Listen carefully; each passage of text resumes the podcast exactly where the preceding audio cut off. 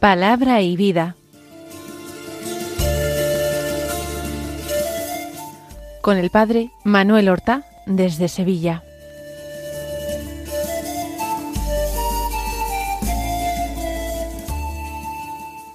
En el nombre del Padre y del Hijo y del Espíritu Santo. Amén. Alabados sean Jesús y María. Muy buenos días, queridos amigos, oyentes de Radio María y seguidores del programa Palabra y Vida. Hoy es el viernes de la vigésima semana del tiempo ordinario. Este viernes es 25 de agosto. Celebramos varios santos. En primer lugar, San Luis, rey de Francia. Luis IX, que fue primo hermano de nuestro Fernando III de Castilla, San Fernando. Nació en el año 1214 y era hijo del rey Luis VIII de Francia y su madre era Blanca de Castilla, hermana de doña Berenguela, madre de Fernando III. Por tanto, ellos eran primos hermanos. Ambas madres eran muy piadosas y así educaron a sus hijos, no sólo para la realeza, sino para la santidad. Eh, se casó con Margarita de Provenza cuando tenía veinte años y llegó a tener once hijos, aunque dos de ellos murieron niños. Fue un hombre muy caritativo, de su propio peculio, mantenía, alimentaba y cuidaba de doscientos pobres. Se entregó con fervor a la cruzada, el ideal de la Edad Media. Aunque obtuvo algunas grandes victorias, como la de Damieta en el delta del Nilo, en el año 1249, eh, sobrevino eh, una enfermedad contagiosa, la peste, se le llamaba entonces, al ejército que quedó muy disminuido y entonces fue vencido por los musulmanes y él hecho prisionero. Estuvo mucho tiempo en prisión y solamente fue soltado a cambio de un fuerte rescate. Fue un hombre lleno de nobleza, de elegancia, firme en sus decisiones de gobierno, pero al mismo tiempo clemente para con los pobres y decidido a que en su reino se hiciera siempre la justicia. En su tiempo se fundó la Universidad de la Sorbona por Roberto Sorbón y él apoyó esta fundación, incluso hospedó y sentó a su mesa a Santo Tomás de Aquino. Fundó algunos monasterios, construyó iglesias, para una espina de la corona del Señor en su pasión, construyó la maravillosa Sainte Chapelle, la Santa Capilla que hoy podemos admirar. Al final casi de su vida de nuevo se sintió movido por el ideal de la cruzada e inició una cruzada en el norte de África. De nuevo la enfermedad contagiosa, la peste, hizo presa en su ejército y terminó con su vida. Murió precisamente ante las murallas de, de Cartago en Túnez.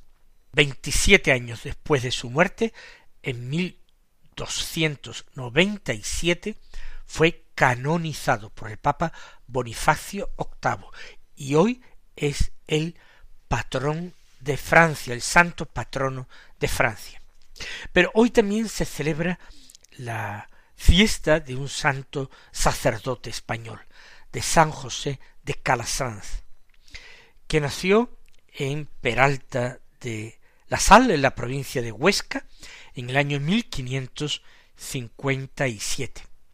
Estudió con notable éxito, se ordenó sacerdote, se ejercitó en el ministerio sacerdotal en España, pero luego se eh, marchó a Roma y allí se entregó a la educación de los niños pobres. Para esto fundó una congregación religiosa la congregación de las escuelas pías, los escolapios. Tuvo que sufrir ya en su ancianidad grandes pruebas, incluyendo calumnias terribles. Finalmente murió en Roma, en, a una edad ya muy avanzada, en el año mil seiscientos cuarenta y ocho. Tenía ya más de noventa años. Pues vamos a escuchar la palabra de Dios que se proclama en este viernes. La primera lectura nos trae un nuevo libro eh, del Antiguo Testamento, el libro de Ruth, el comienzo de este libro, del capítulo primero, el versículo uno, los versículos tres al seis, versículos catorce al dieciséis y el versículo veintidós. Es un mosaico que va a permitir que entre hoy y mañana sábado leamos lo más importante del libro de Ruth. El lunes que viene, si Dios quiere, pues comenzaremos con otro libro que se tratará ya en esta ocasión de una epístola paulina. Pero vayamos entonces al texto de hoy. Sucedió en tiempos de los jueces que hubo hambre en el país y un hombre decidió emigrar con su mujer Noemí y sus dos hijos desde Belén de Judá a la región de Moab. Murió Elimelech, el marido de Noemí, y quedó ella sola con sus dos hijos. Estos tomaron por mujeres a dos moabitas, llamadas Orfa y Ruth. Pero después de residir allí unos diez años murieron también los dos, quedando Noemí sin hijos y sin marido. Entonces Noemí, enterada de que el Señor había bendecido a su pueblo, procurándole alimentos, se dispuso a abandonar la región de Moab en compañía de sus dos nueras. Orfá dio un beso a su suegra y se volvió a su pueblo, mientras que Ruth permaneció con Noemi. Ya ves, dijo Noemi, que tu cuñada vuelve a su pueblo y a sus dioses. Ve tú también con ella. Pero Ruth respondió No insistas en que vuelva y te abandone. Iré a donde tú vayas, viviré donde tú vivas. Tu pueblo será mi pueblo, y tu Dios será mi Dios. Así fue como Noemi volvió de la región de Moab junto con Ruth, su nuera moabita. Cuando llegaron a Belén comenzaba la siega de la cebada. El texto está muy entrecortado, como he dicho, trata de resumir lo mejor posible la historia, pero evidentemente no haciendo un resumen el autor del leccionario, sino entresacando de los versículos lo necesario para que tenga eh, sentido el resultado final, el texto. La historia, ya la han visto, es una historia familiar, muy distinta de la de otros libros, por ejemplo, el libro de los jueces, o el que le ha antecedido, el de Josué. No son historias familiares, sino una historia nacional, del pueblo de Israel. Adquieren en ocasiones la categoría de epopeya. Sin embargo, aquí se habla de una familia, una familia que tiene su origen en Belén de Judá. De hecho, van a ser los antepasados del rey David, pero todavía queda mucho para eso. Son personas desconocidas, no son familia de algún juez de Israel tampoco. Parece que tampoco eran personas eh, demasiado pudientes, porque cuando se presenta hambre, a consecuencia de una sequía seguramente en el país, tienen que emigrar. Por tanto, no tendrían demasiados recursos ni demasiado ganado para poder mantenerse allí. Y se marchan a Moab, un pueblo odiado por los israelitas porque el rey de Moab había eh, se había opuesto al paso de los israelitas que querían entrar bordeando por el sur el mar muerto, subiendo hacia el norte y, atravesando el Jordán, querían así entrar en Canaán. El rey de Moab contrató a un vidente, a un profeta, a Balaam, para que maldijera a Israel y no prosperase y fuera derrotado por sus tropas. No lo consiguió, pero desde entonces se mantuvo el odio por los moabitas y una maldición de Dios sobre todos los eh, moabitas, diciendo que de ninguna manera ni a la décima generación fueran admitidos como miembros del pueblo santo. Pues allí aquel matrimonio de Noemí y Elimelech deciden emigrar con sus dos hijos, allí los dos hijos se casan con dos mujeres moabitas, Orfá y Ruth, que da eh, nombre a este libro. Decíamos en estos días pasados que el libro de los jueces es de los libros más antiguos de todo el Antiguo Testamento. Pues bien, el libro de Ruth también forma parte de ese grupo de libros antiquísimos del Antiguo Testamento. Noemí queda con sus hijos y sus nueras, pero los dos hijos, después de diez años, mueren sin haber tenido hijos. Y Noemí, habiendo oído que la sequía ya no eh, atormenta su tierra natal, viéndose muy sola en aquella tierra extranjera, decide el regreso. Y quiere que sus dos nueras vuelvan a sus casas familiares donde vivían sus padres. Consigue que Orfá, después de cierta resistencia, vuelva a su, a su casa familiar.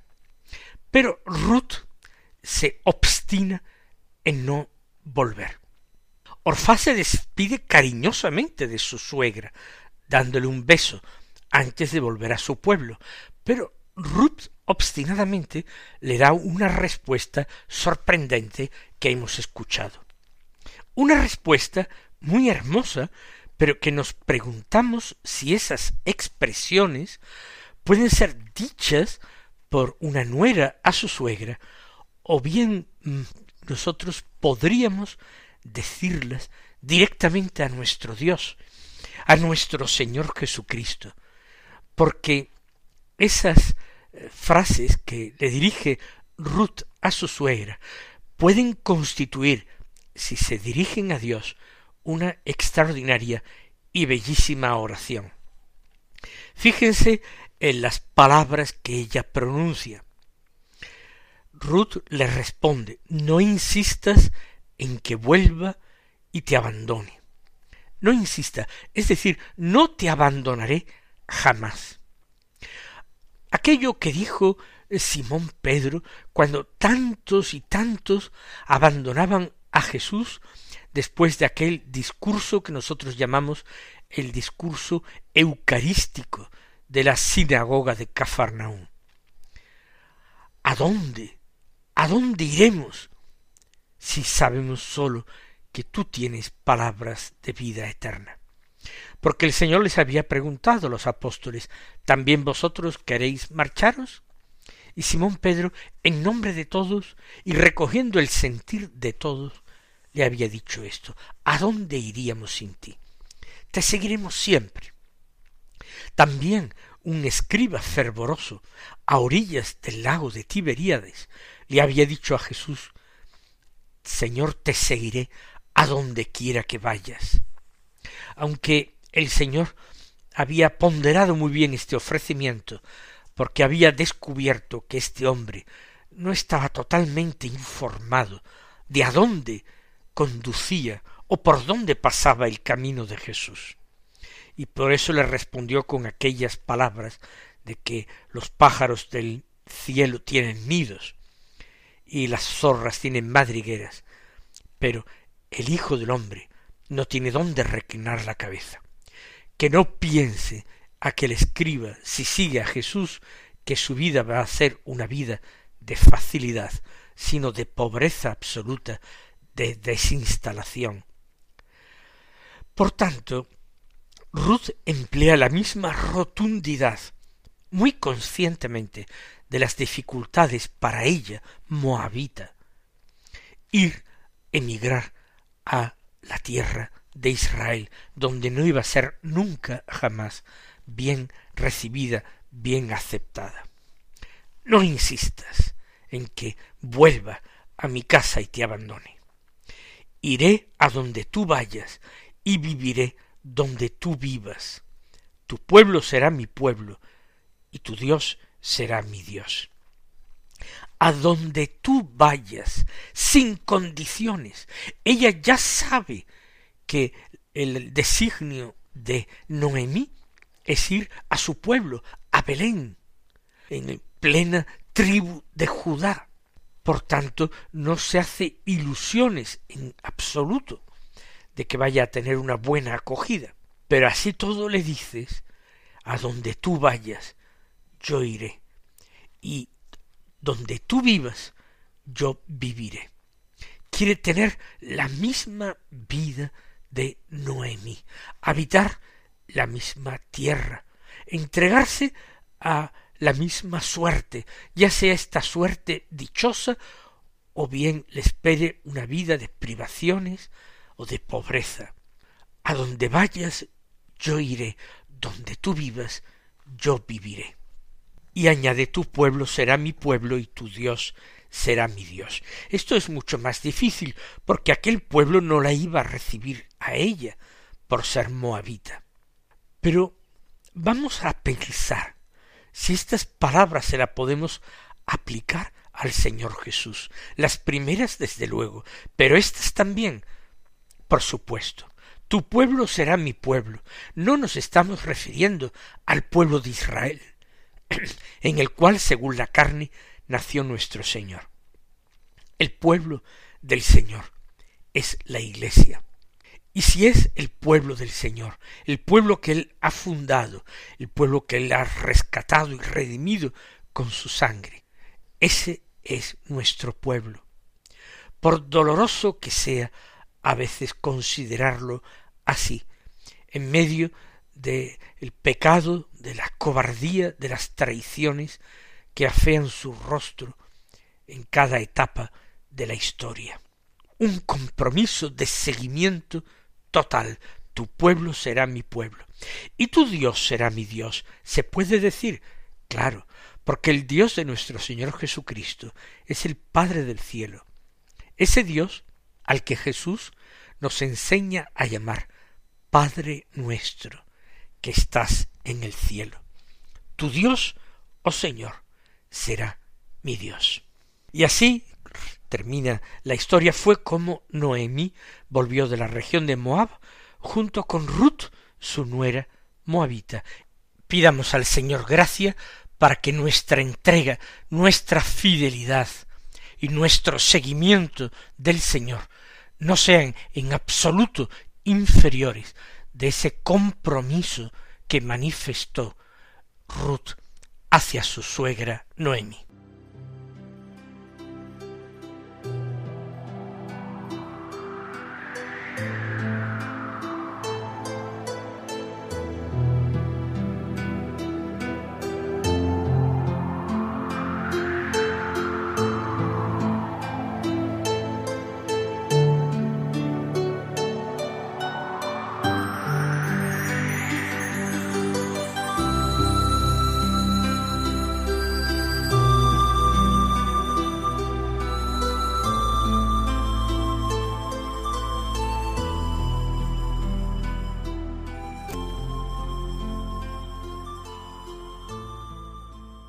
Escuchemos ahora el Santo Evangelio de la misa de San Mateo capítulo veintidós versículos treinta y cuatro al cuarenta, que dicen así. En aquel tiempo los fariseos, al oír que Jesús había hecho callar a los saduceos, se reunieron en un lugar y uno de ellos, un doctor de la ley, le preguntó para ponerlo a prueba. Maestro, ¿cuál es el mandamiento principal de la ley? Él le dijo, amarás al Señor tu Dios con todo tu corazón, con toda tu alma, con toda tu mente. Este mandamiento es el principal y primero. El segundo es semejante a él. Amarás a tu prójimo como a ti mismo. En estos dos mandamientos se sostienen toda la ley y los profetas. No tenemos mucho tiempo para comentar este importantísimo texto, pero podemos relacionarlo inmediatamente con la primera lectura que hemos escuchado del libro de Ruth. En definitiva, este mandamiento que enuncia Jesús es el fundamento de nuestro compromiso con el Señor, de nuestra fidelidad hacia Él, de nuestro seguimiento de su persona. El amor es lo que Dios reclama de nosotros. Amor, no sólo o principalmente obediencia a normas. Obediencia sí, pero una obediencia filial que está inspirada y sostenida por nuestra confianza y por nuestro amor en ese Dios que se nos revela en Jesús como Padre. Hay que amarle con todo el corazón, con toda el alma, con toda la mente. Hay que amarle hasta seguirle a donde Él quiera conducirnos, aunque sepamos que nos conduce también a nosotros hasta Getsemaní o hasta el Calvario. Hay que seguirle sin miedo, teniendo sólo el temor de que por nuestra debilidad, como le ocurrió a otro apóstol, también nosotros neguemos y traicionemos al Señor o lo abandonemos en el momento de su pasión. Amar al Señor. Pero ese amor va unido, según Jesús, a un segundo mandamiento semejante al primero. Amarás a tu prójimo como a ti mismo. Porque ese amor tiene que manifestarse de una forma tangible y visible. Ruth, a través de Noemí, se entrega al Dios de Israel, a quien promete servir. Tu Dios será mi Dios. Pero a través de esa fidelidad a Noemí y de su compromiso con el pueblo de Noemí. Tu pueblo será mi pueblo. Pues también nosotros debemos amar al Señor en nuestros hermanos, que son también sus hermanos, que son los hijos de un mismo Dios. También con ellos nos comprometemos, a ellos también les amamos, tanto como a nosotros mismos. El Señor os colme de sus bendiciones y hasta mañana si Dios quiere. Han escuchado en Radio María Palabra y Vida, un programa que dirige el Padre Manuel Horta.